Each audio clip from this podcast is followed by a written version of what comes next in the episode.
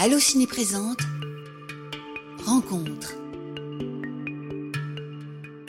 Karine Viard, comme vous ne l'aviez jamais vue ou presque au cinéma, rencontre aujourd'hui avec la scénariste et réalisatrice de Madame de Sévigné, Isabelle Brocard. Avec elle, nous parlons de ce film qui sort ce mercredi 28 février, un film qui raconte la relation de Madame de Sévigné avec sa fille, incarnée par Anna Girardot. Cette interview a été enregistrée au Festival du film francophone d'Angoulême. Je me suis euh, interrogée en voyant le film euh, sur Karine Viard dans un film d'époque. Ouais. Je crois pas qu'on l'ait vu énormément Ben dans ce non, registre. je crois qu'elle avait fait un tout petit rôle dans Les Visiteurs euh, 2 ou 3. Le trois, le oui, 3, le trois. c'est ça, mais je crois que c'est c'est tout. Ah oui, donc une comédie en plus euh, d'époque. Ouais, ouais. Ben, c'est. En fait, je voulais absolument que ce soit un film qui parle d'aujourd'hui.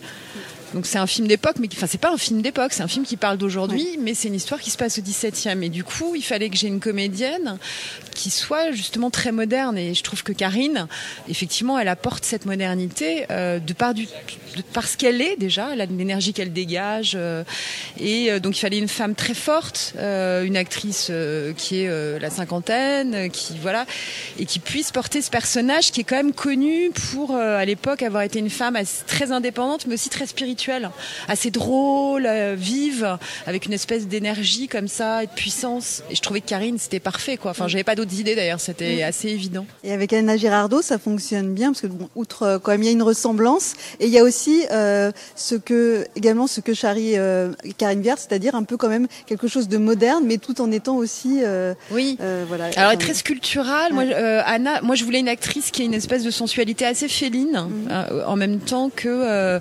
euh, que quelque chose d'un peu froid aussi. Il fallait qu'elle puisse jouer toutes ces facettes de ce personnage qui est à la fois une amoureuse, une fille euh, bloquée dans l'obsession de sa mère, euh, une très jeune fille, parce qu'au début, elle est très jeune, hein, et donc il fallait quand même qu'elle puisse passer d'une très jeune fille à une femme qui a plusieurs enfants et une vie compliquée.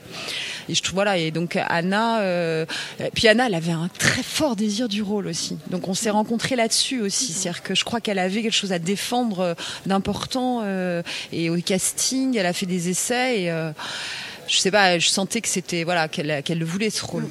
Alors dites-moi si je me trompe, mais alors on connaît bien les lettres de Madame. Madame de Sévigné, c'est, euh, parfois on l'étudie. Moi, je l'ai, étudié en, prépa, Euh, mais finalement, en fait, face au film, je me suis dit tiens, on connaît, on connaît les lettres, mais on connaît pas forcément la, vie de cette femme. On la comprend évidemment à travers ses lettres, mais finalement, si on m'avait dit, bon voilà, c'était il y a longtemps hein, que j'ai étudié, mais si on m'avait demandé des choses sur sa vie, etc., j'aurais bien été bien embêtée.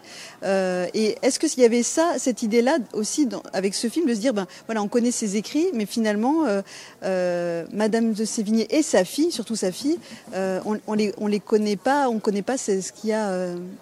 je sais pas comment dire. Ah oui, mais- oui, oui. Alors, je voulais. C'est pas un biopic, hein, on est d'accord. Oui. Mhm.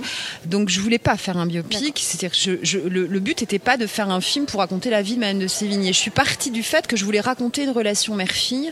Et c'est comme ça que je me suis dit, mais en fait, la une des relations mère-fille la plus intéressante que je connaisse, c'est celle qui va donner lieu à ce chef-d'œuvre incroyable quand même que sont les lettres. C'est la relation de Madame de Sévigné et de sa fille. Parce que on connaît ces lettres, on oublie qu'elles sont écrites principalement à sa fille.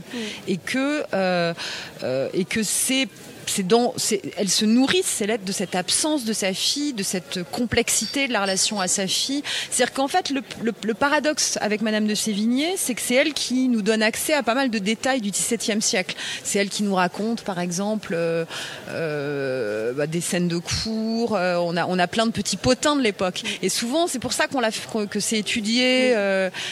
Et on passe à côté, je trouve, de, euh, de, de, de leur dimension assez transgressive en fait, c'est-à-dire cette espèce de déclaration d'amour, de possession, de, qui, est- faite à sa fille en permanence parce que la fille est partie loin.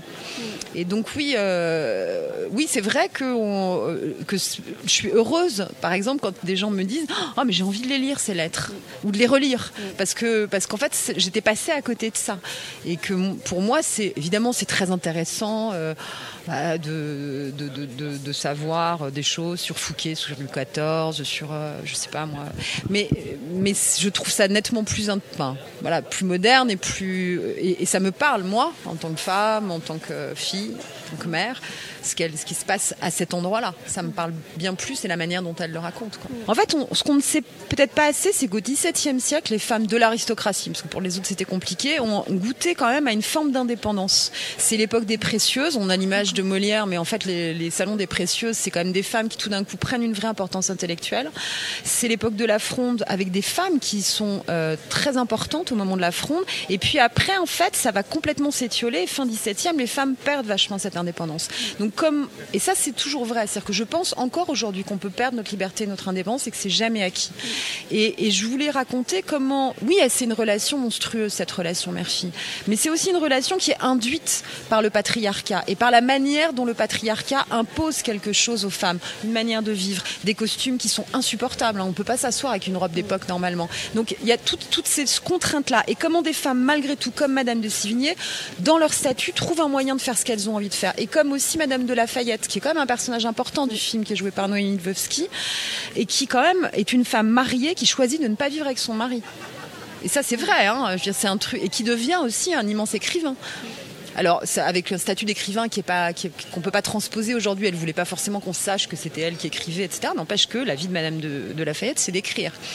Et, je trouvais que ça, en fait, ça, le, dire au XVIIe siècle, c'est aussi le dire aujourd'hui. C'est-à-dire, ça peut toujours être réduit. Et les, relations complexes entre les mères et les filles, et cette espèce de choses qu'on a parfois comme mère de projeter sur nos filles, ou qu'ont nos mères de projeter sur nous des choses aussi sur, nos corps, sur euh, est-ce que tu vas être assez jolie, est-ce que tu vas, si t'es pas jolie, c'est compliqué la vie. Toutes ces choses-là, c'est des choses qui nous viennent d'une société extrêmement patriarcale et qui est nocive aussi dans les relations hommes-femmes. Enfin, je veux dire, les hommes, ils en prennent aussi euh, pour leur grade, je trouve, dans, ce, dans, ces, schémas qu'on met du temps à déconstruire. Essayer de de les déconstruire un petit peu en regardant comment ça s'est passé avant, ça me semblait aussi intéressant.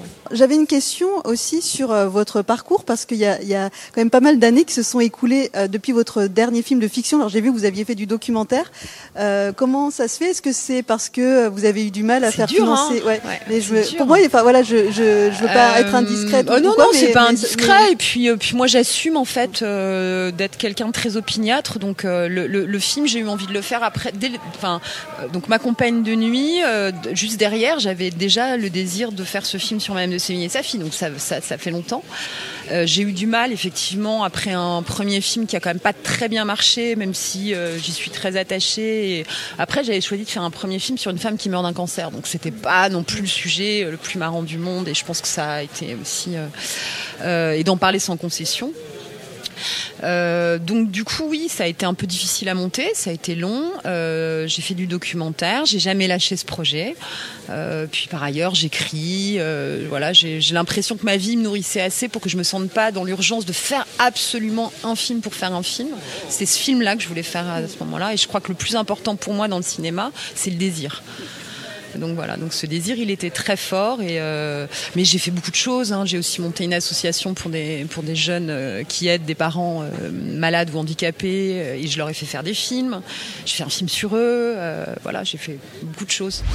Madame de Sévigné d'Isabelle Brocard sort au cinéma le 28 février 2024. Le casting réunit Karine Viard, Anna Girardot et Cédric Kahn notamment. Si ce podcast vous a plu, pensez à vous abonner à notre chaîne et à nous laisser quelques étoiles. À bientôt pour de nouveaux podcasts. Allô Ciné